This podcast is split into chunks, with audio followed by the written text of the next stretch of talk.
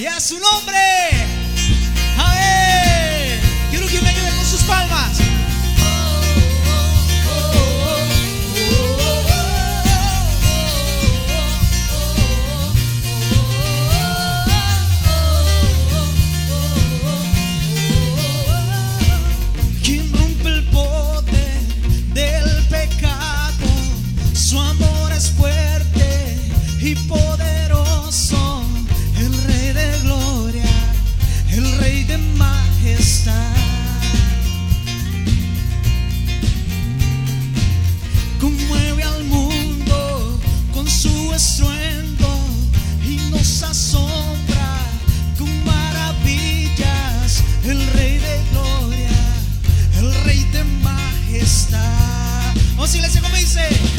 Gracias sublime.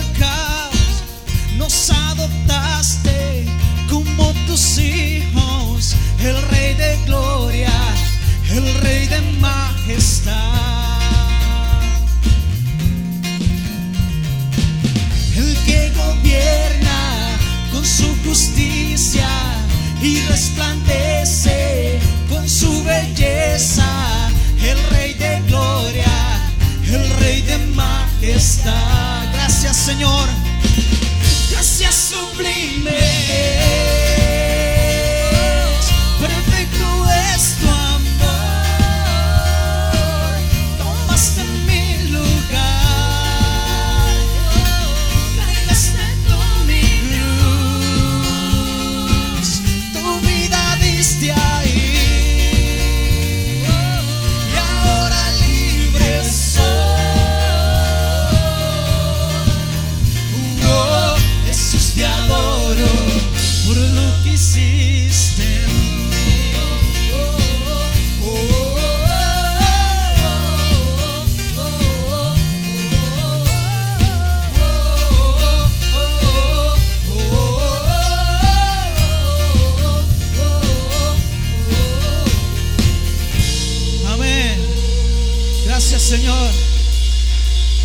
Por tu libertad. Gracias por amarnos como nos amas aún sin merecerlo. Amén. Yo quiero que se ponga de pie y abra su Biblia en el libro de San Marcos capítulo 4, el versículo 35. San Marcos 4, 35 en adelante vamos a leer la palabra para poder compartir un mensaje en esta mañana que espero sea un mensaje que renueve nuestras vidas. Leemos en el nombre del Padre, Hijo y Espíritu Santo, Marcos 4, 35 en adelante. Aquel día cuando llegó la noche les dijo, pasemos al otro lado. Y despidiendo a la multitud le tomaron como estaba en la barca y había con él otras barcas. Pero se levantó una gran tempestad de viento y echaba las olas en la barca de tal manera que ya se anegaba. Y él estaba en la popa durmiendo sobre un cabezal. Y le despertaron y le dijeron, maestro, ¿no tienes cuidado que perecemos? Y levantándose reprendió el viento y dijo al mar, calla, enmudece. Y cesó el viento y se hizo grande bonanza. Y les dijo, ¿por qué estáis así amedrentados? ¿Cómo no tenéis fe? Entonces temieron con gran temor y se decían el uno al otro, ¿quién es este que aún el viento y el mar le obedecen? Buen Dios y Padre, en esta mañana, en el nombre de Jesús, Vamos a escuchar tu palabra. Hemos adorado tu nombre. Hemos glorificado tu nombre. Hemos dado alabanza a ti. Ahora, Señor, pedimos que esta palabra llegue a nosotros. Atamos todo espíritu de distracción, todo espíritu de sueño, todo espíritu de irreverencia. Tu palabra es atado en el nombre de Jesús y nos declaramos libres para escuchar tu palabra, para oír tu voz, para atesorar el mensaje en esta mañana y darte la gloria a ti por cada palabra que va a quedar en nuestra mente y corazón. En el nombre de Jesús, gracias Señor. Amén y amén. Aleluya. Puede sentarse, hermano. Decía hace un momento, hace un año que vine, estaba diferente a como está hoy. Quiere decir que ustedes van creciendo, van de aumento en aumento. Yo recuerdo, y quizás ustedes los que estuvieron recordarán, que yo les decía que quedaba pendiente los aires, o ya los tienen. Hoy se me va a ocurrir otra cosa para que usted trabaje este año. Hoy ponga la energía solar para que no le pague un 5 a la, a la gente que vende cara la energía ahí. Haga una inversión que le va a durar 25, 30 años y usted no va a pagar un 5 otra vez a las compañías eléctricas. Piense en eso y motive mucho a su pastor. Un día estuvimos hablando con el pastor sobre eso. Y sale mucho más barato, hermano, hacer un préstamo grande, quizá invertir de una sola vez para por 25, 30 años, usted se ahorra todo ese dinero. En uno o dos años está pagado ese préstamo y todo el demás tiempo usted puede hacer lo que quiera con ese dinero. El mensaje que vamos a, traer ahora, hermano, quiero titularlo con un tema que quizás usted empiece a meditarlo.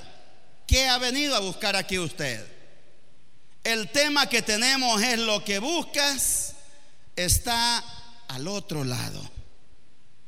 ¿Qué busca usted en esta mañana? ¿Qué busca usted en la casa de Dios?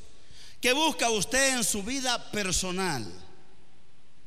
El tema es lo que busca está al otro lado. Llámese como se llame, está al otro lado. ¿Cuál es ese otro lado? Dios sabrá a dónde lo va a llevar a usted, hasta dónde tiene que caminar, hasta dónde usted debe ir para encontrar lo que usted busca para alcanzar lo que usted ha estado buscando. El otro lado para su vida yo no sé cuál es, pero usted debe determinar hasta dónde está ese otro lado. Y de acuerdo a tu fe, dice la Biblia, te será hecho. Hace 31 años, exactamente un 26, 27 eh, de, de octubre de 1988, yo fui a un lugar que queda entre San Martín y Suchitoto. Estaba muy joven, tenía pelo bastante en esos días. Hace muchos años ya, 31 años. Me dijeron, mira, hay una iglesia que se ha dividido. Los hermanos se llevaron hasta los pedazos de escoba que habían y han dejado un templo pequeño nomás ahí y hay nueve personas. Te vamos a trasladar de donde estás tranquilo y vamos a llevarte allá para que empeces a trabajar con esa gente. Y bueno, pues uno cipote, dije Aniceto, ¿verdad? Usted sabe lo demás que decía Aniceto, lo que eh, eh, estuvimos en el tiempo de Aniceto, ¿verdad? Agarré mi maletín con dos, tres pantalones que yo tenía, las dos camisas y, y me fui para Istagua, se llama el lugar. Está entre San Martín y Suchitoto.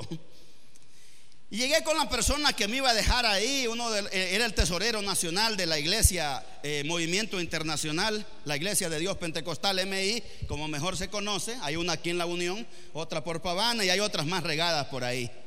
En aquel tiempo solo estaba esta y la de Pavana. Y llegamos, hermano, y me dejó por ahí y me dijo, bueno, aquí va a ser el culto hoy. No había una silla, no había nada ahí. Y llegó aquella gente, hermano, aquellos, unos viejitos y unos, gente más joven por ahí, pero usted se imaginará ver el templo después de verlo lleno, con todo adornado. Ahora verlo eh, sin ni una silla y sin nada ahí. La mayoría de gente pues ya no estaba, se habían ido y habían formado la otra iglesia.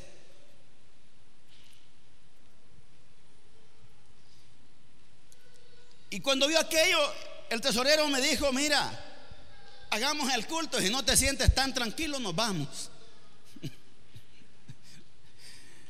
si crees que esto ya no da resultado, pues abandonamos esto mejor, pero no te arriesgues aquí.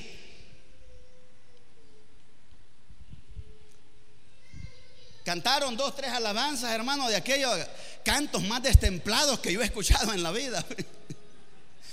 sin guitarra, sin música y sin ánimos. Yo oí al hermano Misael decir, hermano, siento un poco apagada la iglesia, pero estábamos cantando. Diferente es cuando el que solo eh, está aquí al frente es la única voz que se oye y los demás de vez en cuando dan un aplauso porque pasó un mosquito por allá hay que espantarlo.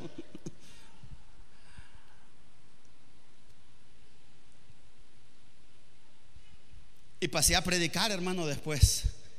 Ya había oído la voz de, del tesorero nacional diciéndome, si no te sentís tranquilo, nos vamos después que prediquemos y, hagamos el culto, nos vamos y pues dejemos esto. Y yo prediqué un mensaje que casi es la mitad del que voy a predicar ahora. No es lo mismo, hermano, eso fue hace 31 años. Exactamente este día. No era domingo, pero, pero sí era un 27 de octubre y prediqué un mensaje y le puse, pasemos al otro lado. Y no es lo mismo encontrar una iglesia como la que tenemos ahora aquí, a encontrar una iglesia de pie, un culto de unos 20, 25 minutos, porque pues la gente se rinde. Y no había dónde sentarse. Esa iglesia tenía nueve miembros en ese momento los demás todos se habían ido, se marcharon, oyeron la voz del pastor que se dividió y se fueron con él porque ya no estaban de acuerdo a seguir en la iglesia de Dios pentecostal. Dijeron, nos vamos. Y se fueron. El primer día, hermano, parado frente a aquella gente, yo pude ver una iglesia frustrada, una iglesia eh, confundida, una iglesia triste, una iglesia abandonada, pero pude ver en el rostro de aquellas personas que no estaban derrotadas porque estaban confiando en un Dios que había muerto por ellos, que había rescatado su vida y que los iba a llevar al lugar donde Él quería llevarlos. Solo tenían que pasar al otro lado.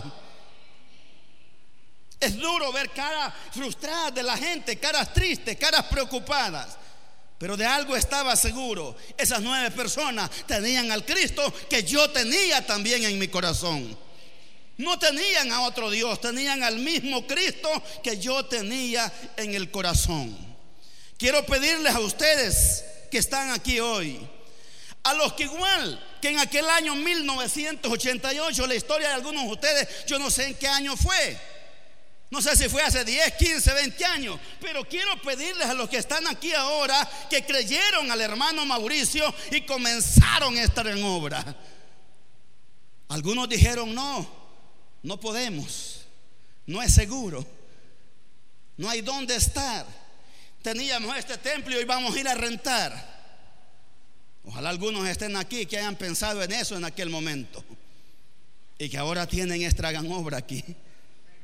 Ahora los tiempos han cambiado o no. ¿Se atrevieron a qué? A buscar ir al otro lado lo que ustedes estaban buscando. A pasar al otro lado, a buscar lo que ustedes estaban buscando. ¿Cuántos pensaron en aquel momento? No, el hermano Mauricio que allá no está ni en sus cabales con esto que piensa hacer. Hermanos, porque en esos momentos duros cuesta encontrar gente bien definida. Gente que llegue y diga, pastor, donde usted esté, yo allí voy a estar, no se preocupe. Cuente conmigo. Pastor, la decisión que se tome es la decisión que yo voy a apoyar. Usted tómela, la que tenga que tomar, que yo lo voy a respaldar. Es duro a veces decir eso, hermano. Requiere valor, requiere esfuerzo, requiere, hermano, sacrificio, dejar muchas cosas para hacer eso. A aquellos que no estaban en ese momento y no pasaron esa prueba, también quiero decirles algo en esta mañana. En aquel momento no estaban, no pasaron esa prueba, quizás la hayan escuchado, otros ni saben de qué es lo que sucedió.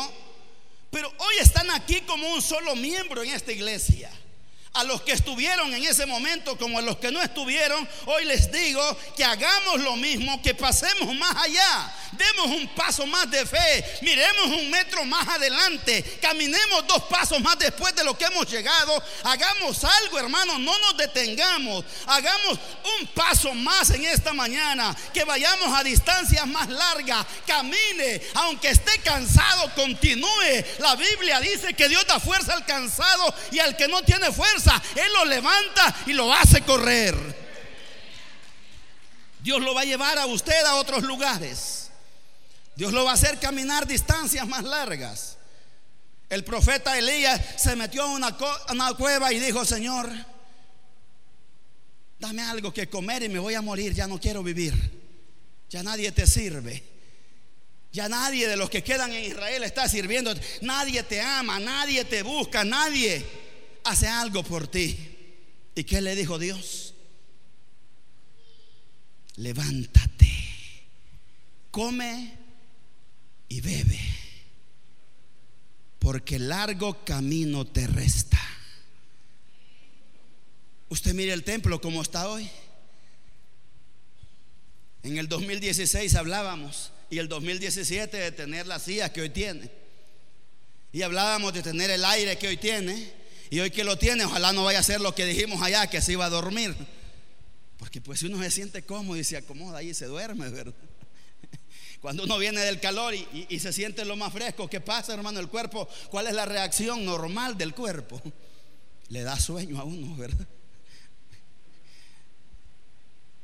Pero necesitamos ir más allá. Ya tiene 100 sillas, hay que comprar las otras 100. Amén.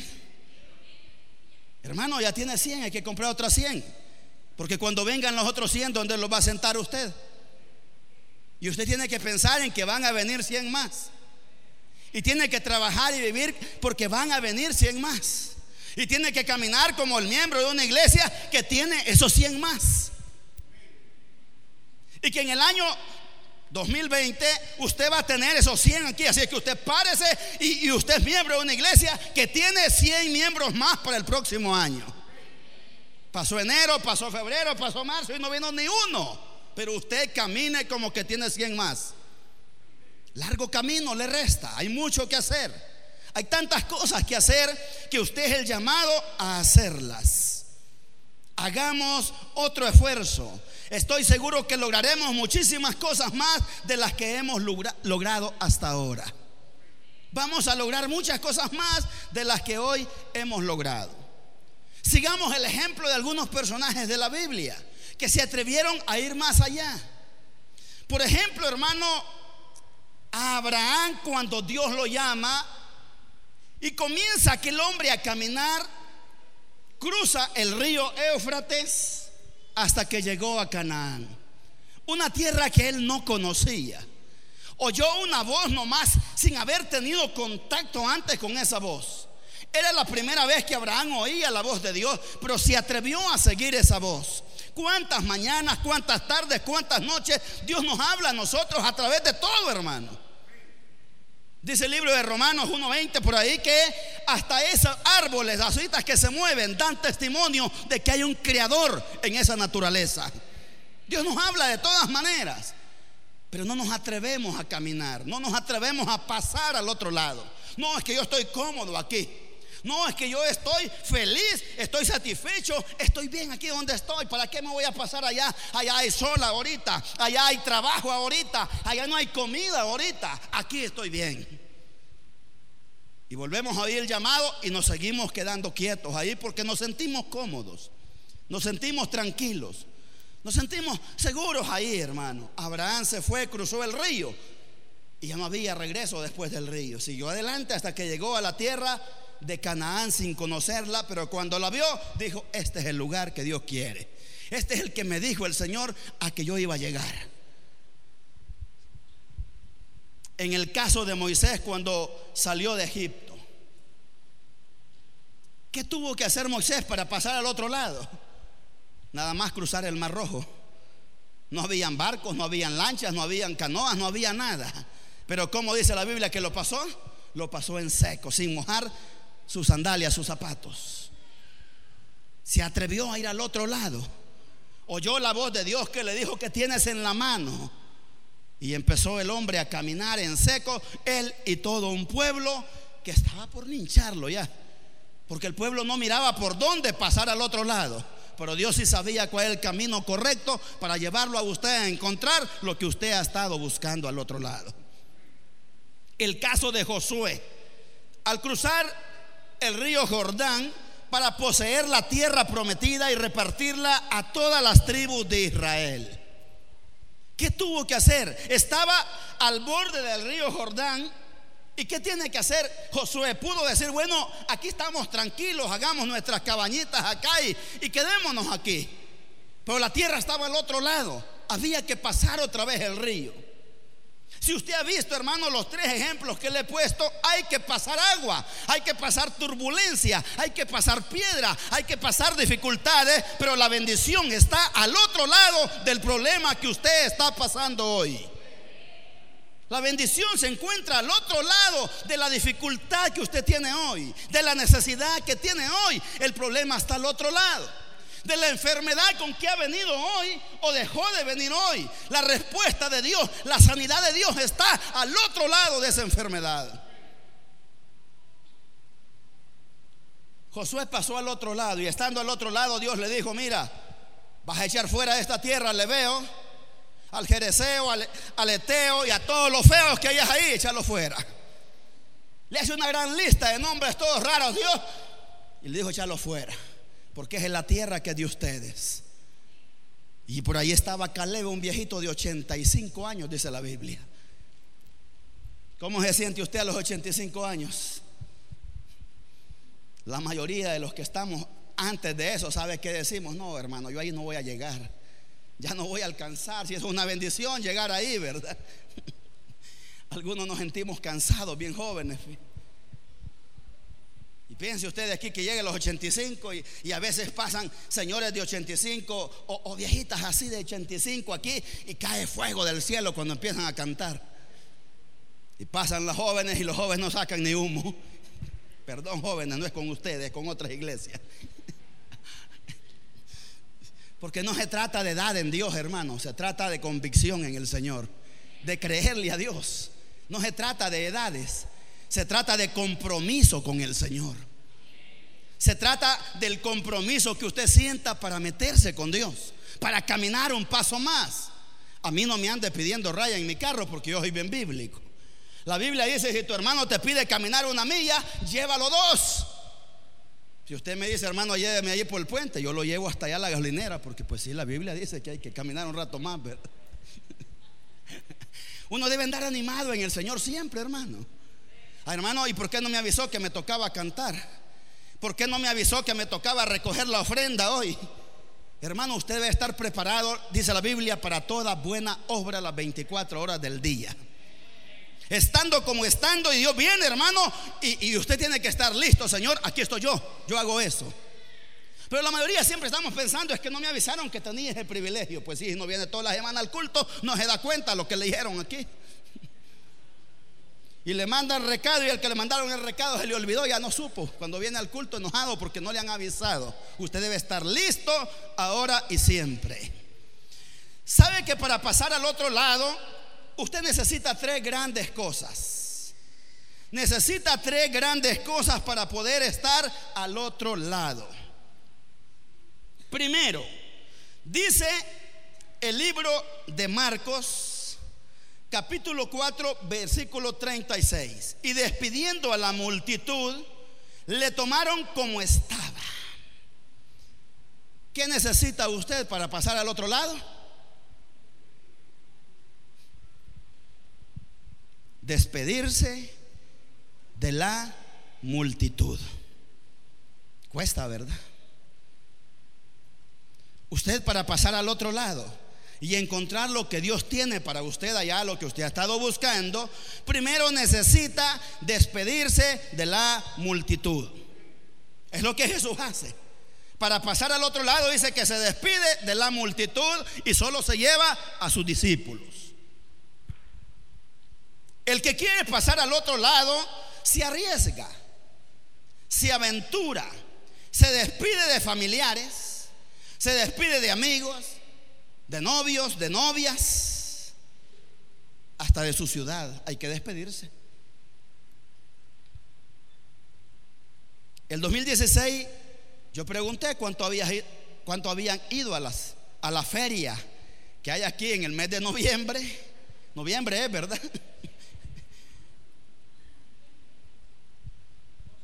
Hoy le voy a hacer la pregunta al revés. ¿Cuántos piensan irse para allá y, agarrar vacaciones en noviembre para no venir?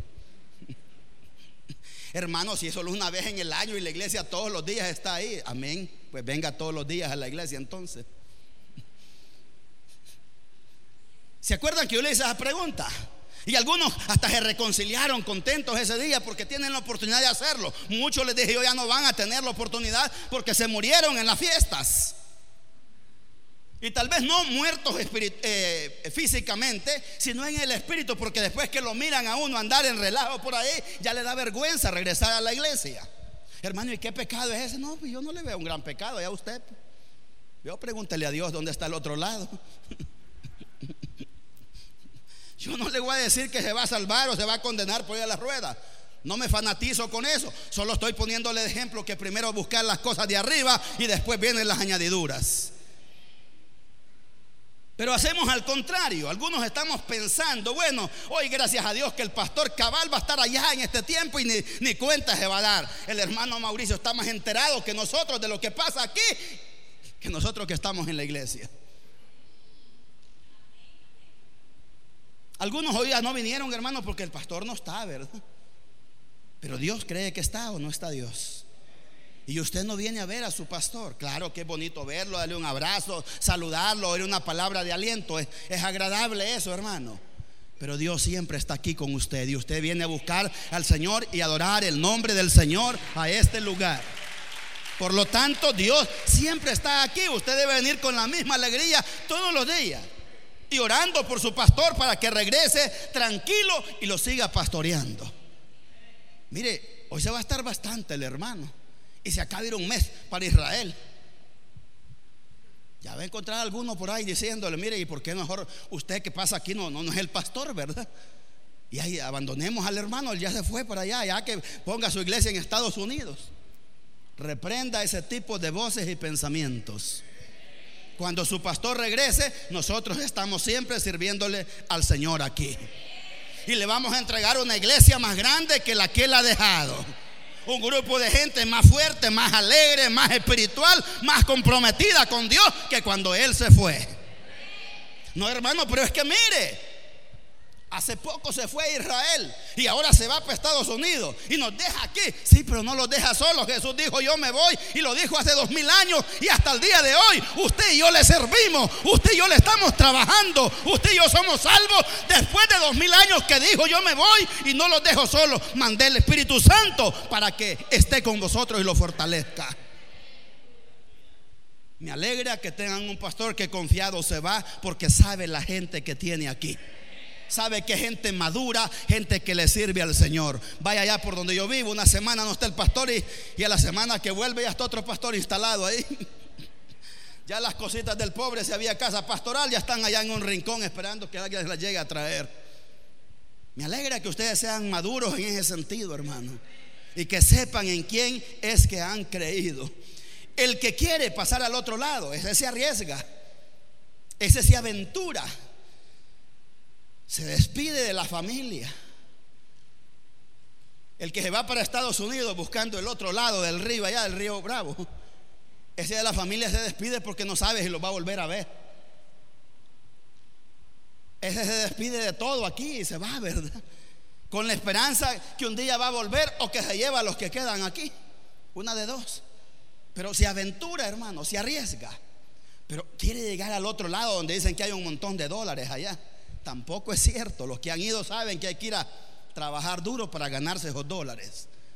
Y saben también que así como se ganan, así se gastan. Pero hay que despedirse, hermano. Hay que despedirse de la multitud. Despídase del 15 de noviembre, por ahí usted. No vaya a andar en los relajos de por ahí, despídase. Y diga, Señor, todos los años yo he ido a comerme mis churritos españoles, los dulcitos que son tan buenos. He ido a ver la quema de pólvora, pero este año, Señor, hago un sacrificio y no voy. Despídase de la multitud. Y empiece a caminar solo, porque el llamado es personal. La salvación es personal, no es de grupo. Pero tenga cuidado porque el, el, que se va, el que quiere perderse, no quiere perderse solo, hermano. Ese se lo va a querer llevar a usted también. El que se quiere ir no se quiere ir solo. Se lo quiere llevar a usted también. Tenga cuidado. Mirad que no fracaséis, sino que estad firmes. Y el que esté firme, mire que no caiga. Porque bien fácil, hermano, es. Para despedirse de la multitud también se necesita, hermano, que esas multitudes siempre se quedan a la orilla. Mucha gente subió con ustedes aquí o ya no están aquí porque queda muy lejos desde allá, no, hermano, fíjate que allá a la par de mi casa han puesto una iglesita ahí y allí voy a estar mejor porque yo a veces me cuesta caminar, el carro no viene, ese bus se arruina y, y mejor, hermano, voy a quedarme por aquí. Algunos nos quedamos en la orilla, empezamos a caminar, hermano. Eso le pasó al pueblo de Israel cuando Moisés lo llevaba. Iban felices, iban cantando, dice la Biblia, iban comiendo de lo que llevaban. Problema es que después de algunos tres días por ahí se acabó la comida, se acabó el agua, se acabó todo y llegaron a la orilla del mar. ¿Y en la orilla qué pasó? Empezaron a llorar, empezaron a quejarse, empezaron a reclamar. Allá habían ajos y cebollas. ¿A quién le gusta comer ajos y cebollas? Mire, yo creo que Dios dejó ese versículo para hacernos ver lo raro que somos los seres humanos. Dios dejó establecido ese versículo, hermano, para hacernos ver lo raro y complicado que somos los seres humanos. No estaban pidiendo carne, no pedían tortillas, no pedían frijoles, no pedían una buena comida, hermano. No pedían hamburguesas como lo que pidiéramos nosotros quizás hoy, ¿verdad? Pedían ajos y cebollas. Allá habían ajos y cebolla y este Moisés nos ha sacado y ese mar está ahí y los otros vienen allá. Nos vamos a morir. Es que de algo se muere uno, hombre.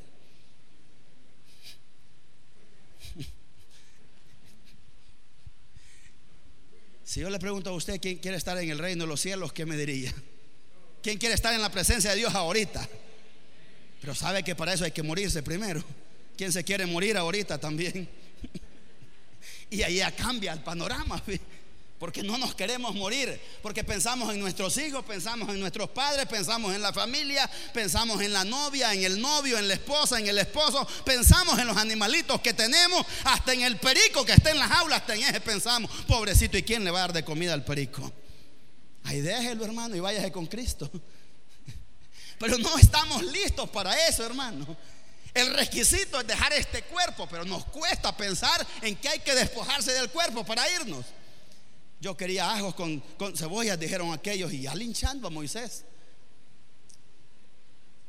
Cuando los primeros subieron y vieron el cerro que había aquí, ¿qué pensaron, hermano? No me diga, solo acuérdese. ¿Qué pensaron hace unos 12 años atrás o no sé cuánto ahí? Y vinieron y vieron el cerro aquí que había, hermano. Algunos dijeron ni que traigamos 10 tractores estos de aplana. Mírelo hoy cómo está. Pues.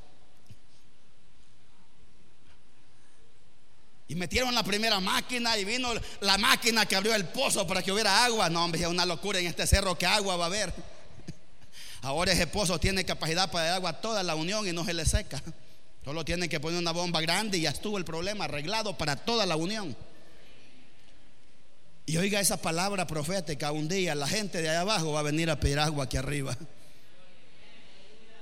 Porque un grupo de personas creyó que al otro lado de la unión, arriba del cerro, había lo que Dios tenía para ustedes creyó un grupo de personas que en este lugar iba a haber una iglesia grande, una iglesia fuerte, una iglesia viva, una iglesia capaz de darle la honra y la gloria al Señor. Otros dijeron cuando llegaron allí por el bypass que no había bypass quizás en ese tiempo, era la calle más fea que hoy y dijeron, no hombre, ¿para qué vamos a subir ahí? Allá arruinó el carro, siempre se le va a arruinar.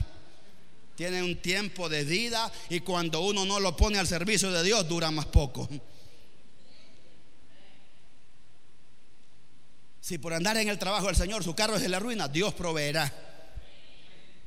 Pero de lo contrario, siempre se le va a arruinar y no hay provisión de Dios. Usted decide. Empezaron a caminar algunos y otros dijeron, no, nos regresamos de aquí. Los israelitas decían, regresémonos.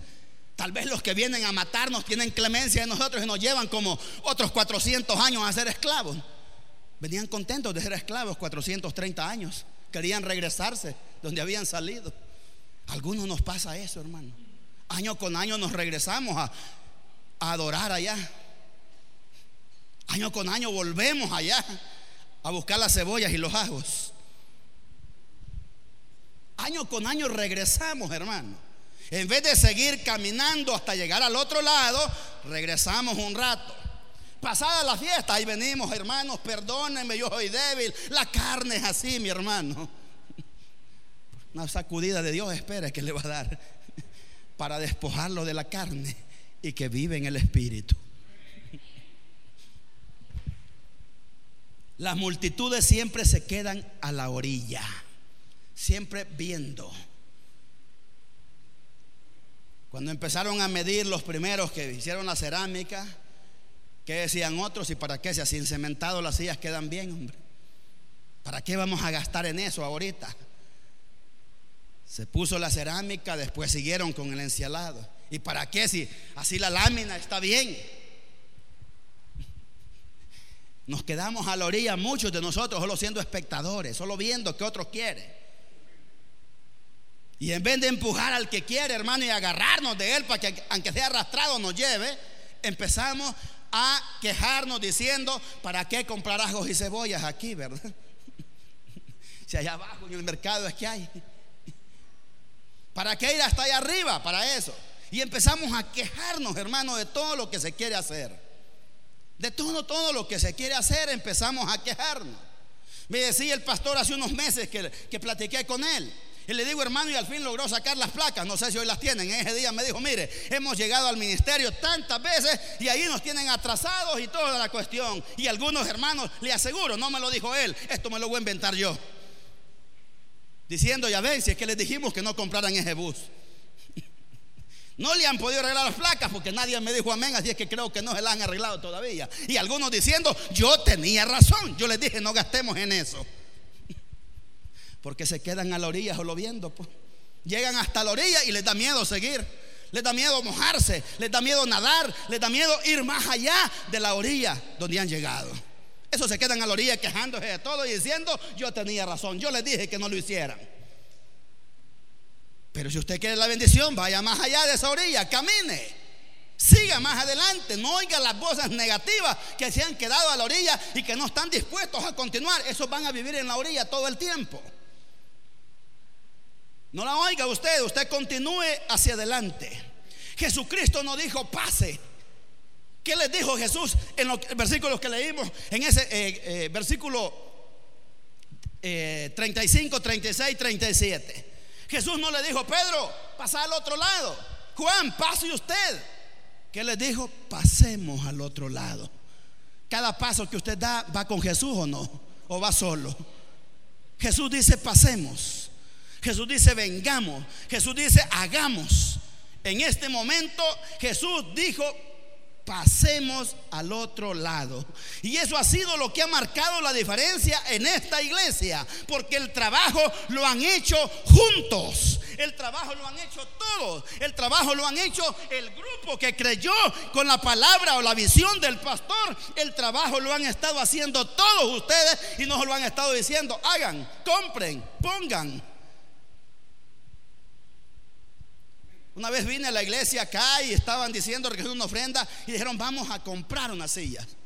No dijeron los hermanos van a comprar. El que anunció aquí dijo vamos a comprar. Cuando recogían la ofrenda para aquel bus que estaba por ahí, ¿qué dijeron? Vamos a tener un bus. Vamos a hacer un templo. Vamos a ponerle cerámica.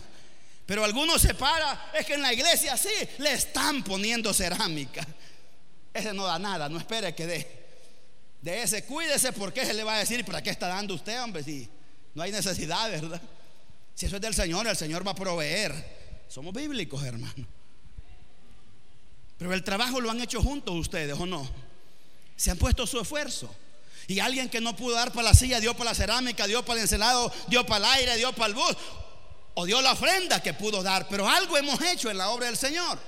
El trabajo debe ser en conjunto, hermano. Hay que renunciar a la multitud y hay que meter la mano a la bolsa y decir, esto es lo que yo puedo poner y esto es lo que tengo. No oiga las voces que se quedaron a la orilla diciéndole, hermano, le va a hacer falta para los frijoles. Siempre van a acabar los frijoles. Y cuando usted no ha sembrado, no tiene cosecha. Haga lo que Dios pone en su corazón.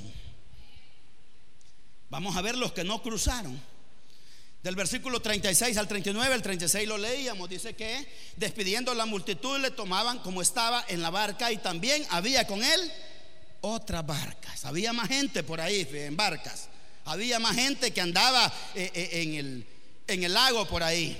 Pero se levantó una gran tempestad de viento y echaban las olas en la barca de tal manera que se anegaba. Y él estaba en la popa durmiendo sobre un cabezal y le despertaron y le dijeron, maestro, no tienes cuidado de nosotros que perecemos. Y levantándose reprendió al viento y dijo al mar, calla, enmudece y cesó el viento y se hizo grande bonanza. Los que no cruzaron al otro lado. Le dije que eran tres cosas. Primero, despídase de la multitud. Su llamado es personal. Despídase de los demás.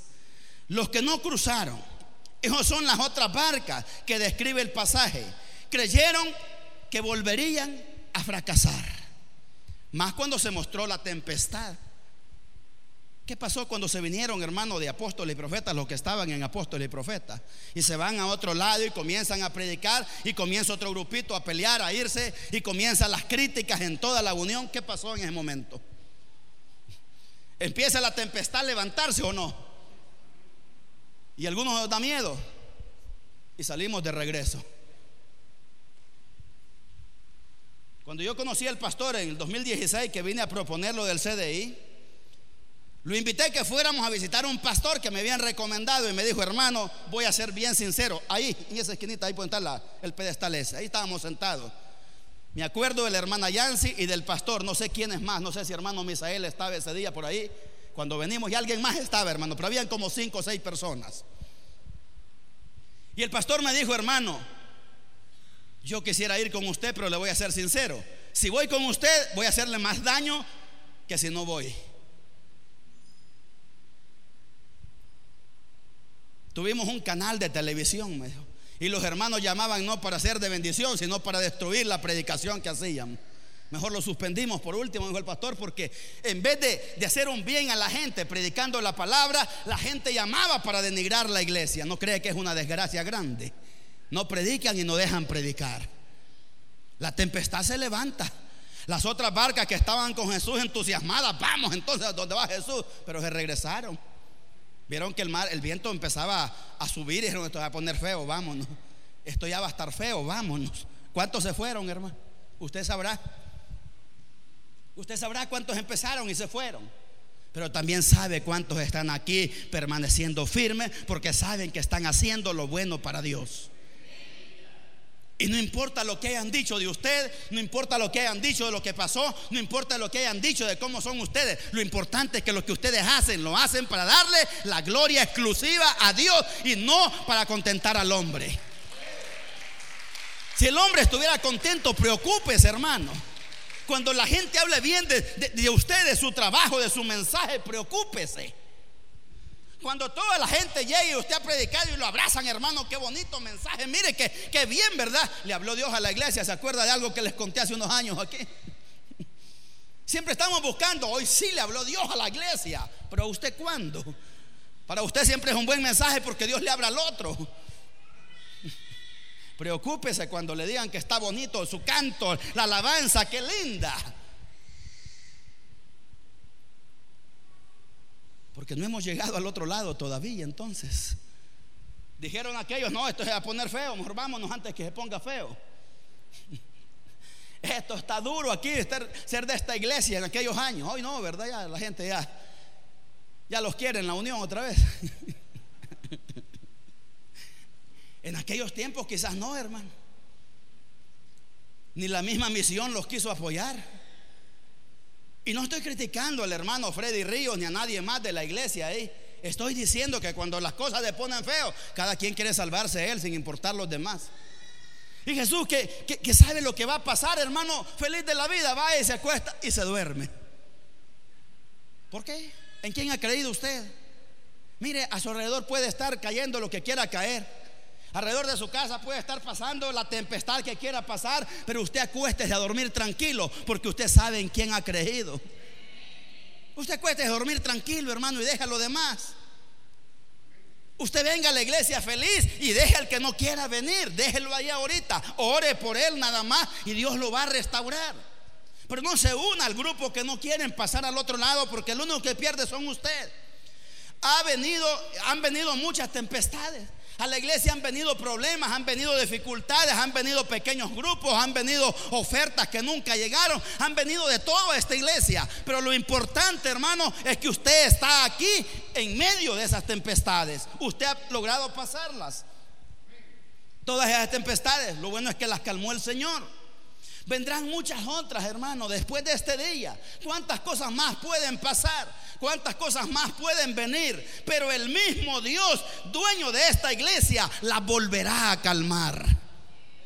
Así como ha, pasado usted a tempestades que ya vivió, así va a vivir las otras que vienen, porque el mismo Dios que lo levantó, lo restauró, lo fortaleció en el pasado, es el Dios que va a cuidar de su vida y de su iglesia en este tiempo.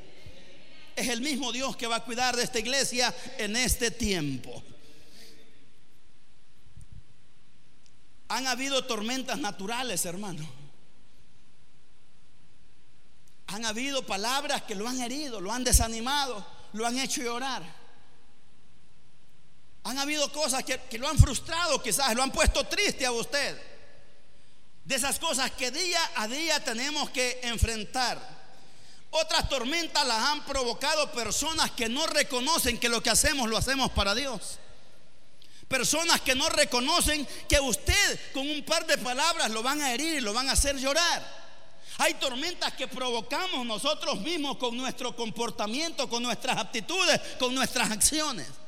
Hay tormentas que creemos que son naturales, pero no es cierto. Usted es llamado a seguir a Cristo, a servir a Cristo y a vivir en Cristo. Usted es llamado a eso, mi hermano, a darle la gloria y la honra a Jesucristo.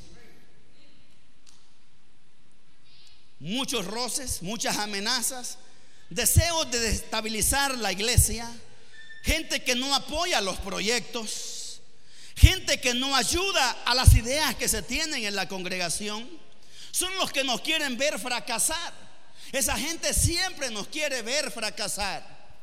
Hace pocos días hablaba con un pastor de aquí en la Unión. Y por eso le decía que me alegra que ustedes tienen esa madurez. Porque este pastor me decía, hermano, ¿cómo puede ser posible? Que Paz Mauricio acaba de andar unos días y se va y hoy dicen que este enero va a venir. Y yo le dije, es que él cuida a su iglesia de la manera que Dios le hace sentir. Usted cuide la suya como Dios le ha hecho sentir a usted. O como su fe lo limita a usted a estar ahí, que la gente dependa de usted y no depende de Dios. Mire, quizás no me vuelva a hablar el hermano. Pero gracias a Dios porque ese tipo de voces son dañinas en el oído de uno. Cuando uno anda medio mal ya ahí, cuando uno anda medio patojo en el Señor ya, hermano, y oye esas voces, ¿qué le pasa? Tiene razón, hermano, y usted no sabe cómo es aquí, verá qué duro y que Ahí nos ponen a vender panes al hermano Misael y a otro, ¿verdad? Todos los sábados, ahí verá cómo nos tratan. y nos obligan a comprar o a vender los panes. Pues si no quieren darlos vendiendo, cómprelos y comas el hombre. Si no tiene pisto, vaya y véndalo y traiga el pisto a la arca de Dios que aquí necesita. Pero ese es el llamado nuestro, hermano, a trabajar por la obra. Y somos llamados a trabajar, dijimos hace un rato, juntos. A hacer las cosas. Pero no nos gusta.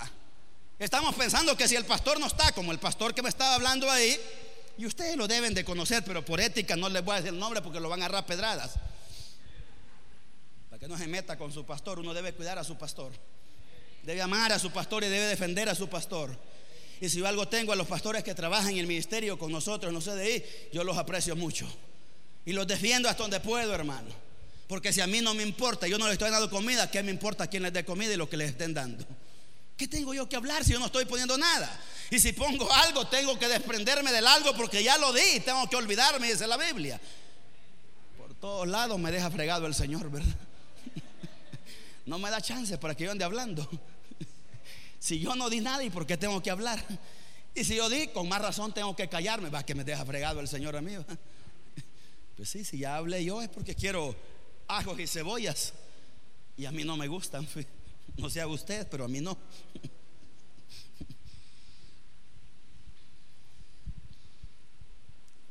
Esa gente que es así, ¿sabe lo único que quieren? Es probar el fruto sin trabajar. Esa gente, hermano, téngales cuidado. Que si usted tiene un palo de mango en la casa, lo visitan solo allá por marzo, que tiene mangos y se lo llevan todos ese día. Un costalito andan y le dicen, no tiene otra bolsita por ahí todavía para llevar un poquito más. Pero un poquito de agua no se lo llevan en verano para regar el palo. Puse el ejemplo del mango, usted entiéndalo aquí en la iglesia, en la parte espiritual. Usted entiende en la parte espiritual. Esa gente quiere llevarse el fruto sin trabajar. Y me decía el hermano, ojalá se quede un poquito más y la gente se les anime y se vengan para mi iglesia. Allá usted, si se quiere quedar a la orilla o lo viendo, los que suben aquí, a su tiempo, las cosas grandes van a ser aquí arriba.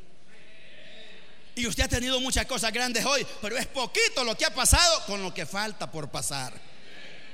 Y eso lo ha oído cada tantas veces que usted diga otra vez más con el mismo cuento. Pues sí, si usted quiere ajo y cebolla, están abajo. Están al otro lado, allá para atrás. Adelante hay uvas, hay fresas, hay manzanas, hay duraznos, hay melocotones. Allá adelante está la bendición de Dios. Atrás quedan los ajos y cebollas. Eso dijo Moisés cuando habló con el pueblo, está bien, vamos a ver qué dice Dios. Pues ustedes están afligidos porque les quedaron ahí atrás las hojas y cebolla. Adelante están los gajos de uvas, pero nadie los veía, hermano. Si veían una cantidad exagerada de agua, pues, y solo agua, y atrás venía a matarlo. Entonces atrás estaba el peligro, allá estaban los ajos y cebolla. Ya viene el 15 de noviembre para algunos. ¿Qué vamos a encontrar al otro lado, hermano? ¿Qué vamos a encontrar al otro lado?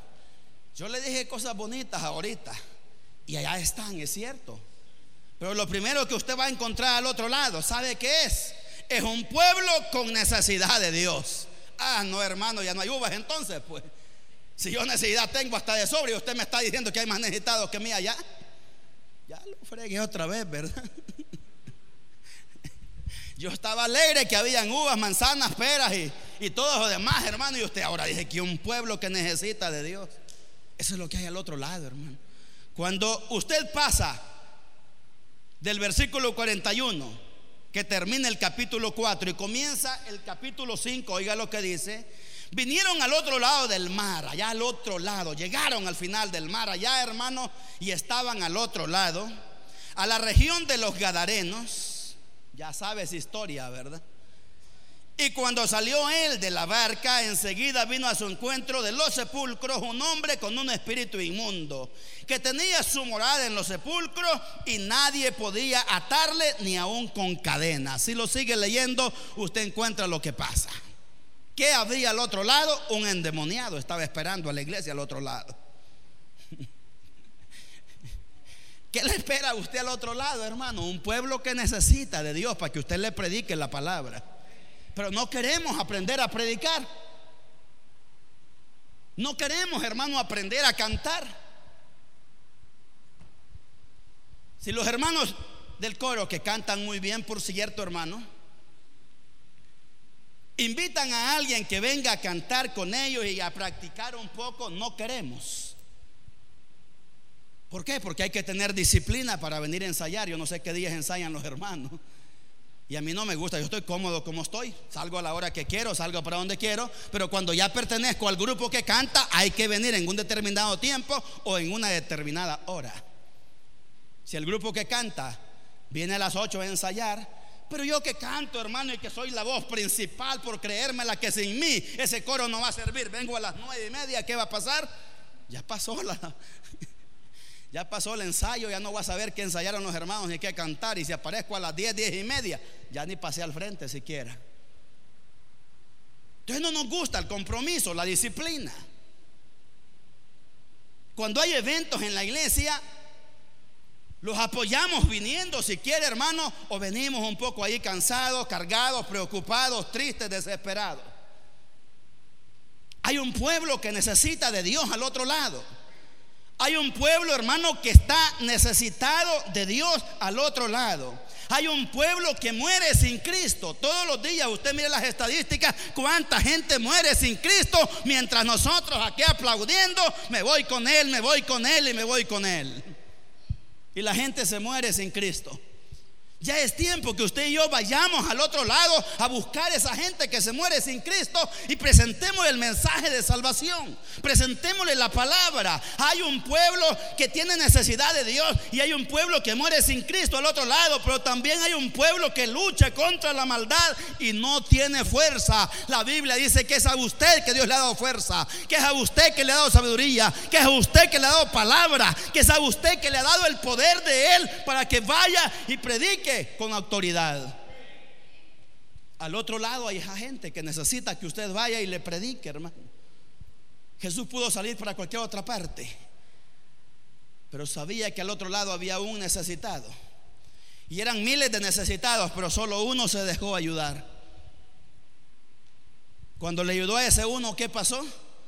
Dice que todos se reunieron y dijeron, Señor, váyase de aquí, que aquí no lo queremos, aquí no lo necesitamos. Aquí nos da miedo usted. Al otro lado hay mucha gente, hermano. Pero con uno que logremos rescatar, con uno que usted logre invitar y lo concientice que venga a la iglesia, usted está haciendo esa gran obra. Con uno que invitemos, hermano, y venga a la iglesia, ese uno ya tiene la oportunidad de ser diferente a partir de haber entrado a la iglesia. Pero nos cuesta compartir la palabra.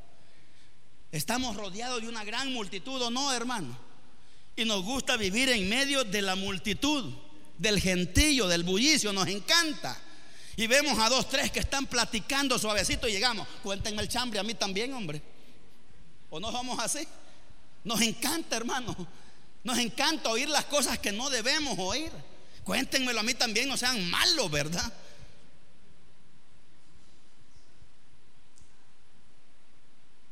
Y cuando es un chambre muy delicado, no, hombre, no se preocupe, y mi corazón es una tumba. No decimos la otra parte, la lengua es la que me arrastra. y yo tenía un amigo que usted le contaba algo, decía que si él no lo contaba, se soplaba. Él tenía que contarlo porque no le daba soplazón, decía. Así es que a sus amigos no les cuente mejor nada porque después no se queje. Si lo que no cabe en su boca, ¿cómo espera que quepa en la boca de otro hombre? Pero tenemos que tener cuidado. Afuera hay multitudes que se mueren sin Cristo, mi hermano. Hay un pueblo que lucha contra la maldad, no tiene fuerzas. Hay un pueblo destinado a, a, irse de este mundo sin conocer el plan de Dios. ¿Cuál es nuestra misión? Pasemos al otro lado primero a predicar. Las bendiciones de Dios están allá y en la medida que usted llegue al otro lado y haga su trabajo, la tiene hecha de ahí para allá. La tiene arreglada de ahí para allá, hermano. Pero no queremos porque estamos cómodos. Estamos tranquilos aquí. Estamos bien aquí. Estamos súper bien en la iglesia. Ahora está con aire, con una bonita silla. ¿Y para qué me voy a preocupar, verdad? Si traigo más gente, peligroso me quiten hasta mi silla, porque como yo soy miembro de la iglesia, con confianza, mis hermanos, levante para el visitante ahí, démosle la sillita. No, mejor que no venga, ¿verdad? Porque yo ya estoy cómodo. Hermano, por eso le digo, empiece a comprar las otras 100. Porque van a venir los visitantes y usted no va a tener donde sentarlos aquí. Le van a pedir su silla, mejor cómprese la otra. para que tenga derecho a estar en la suya, entonces cómprese la otra para el visitante que va a venir con usted.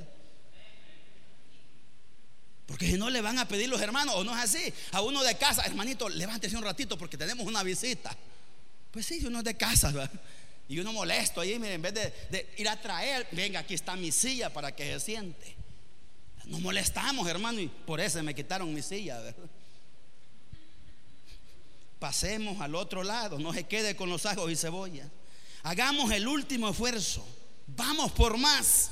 Porque ahora somos muchos más que los que iniciaron esta iglesia. Ahora son más los que están aquí que los que iniciaron, hermano. Pasemos más allá y que Dios nos bendiga nuestras vidas.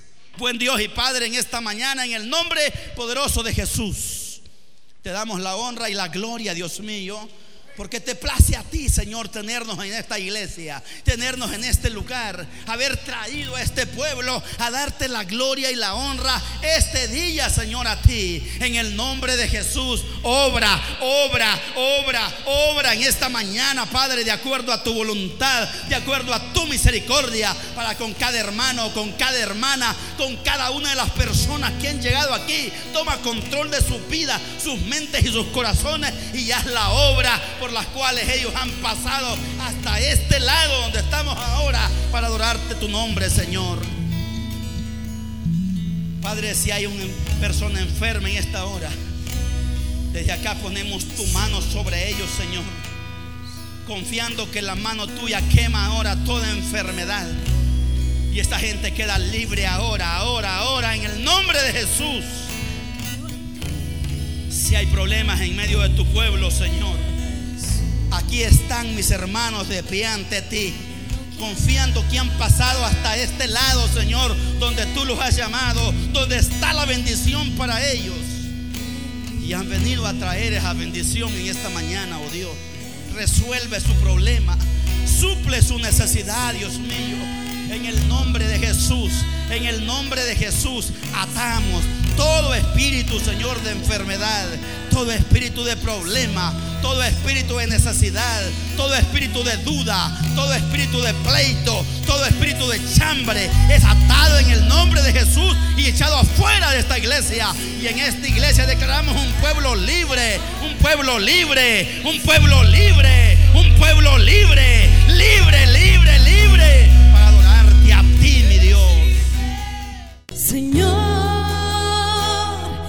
Si esta palabra ha tocado tu corazón, te invito a que recibas al Señor Jesucristo como tu Señor y Salvador. Repite esta oración conmigo.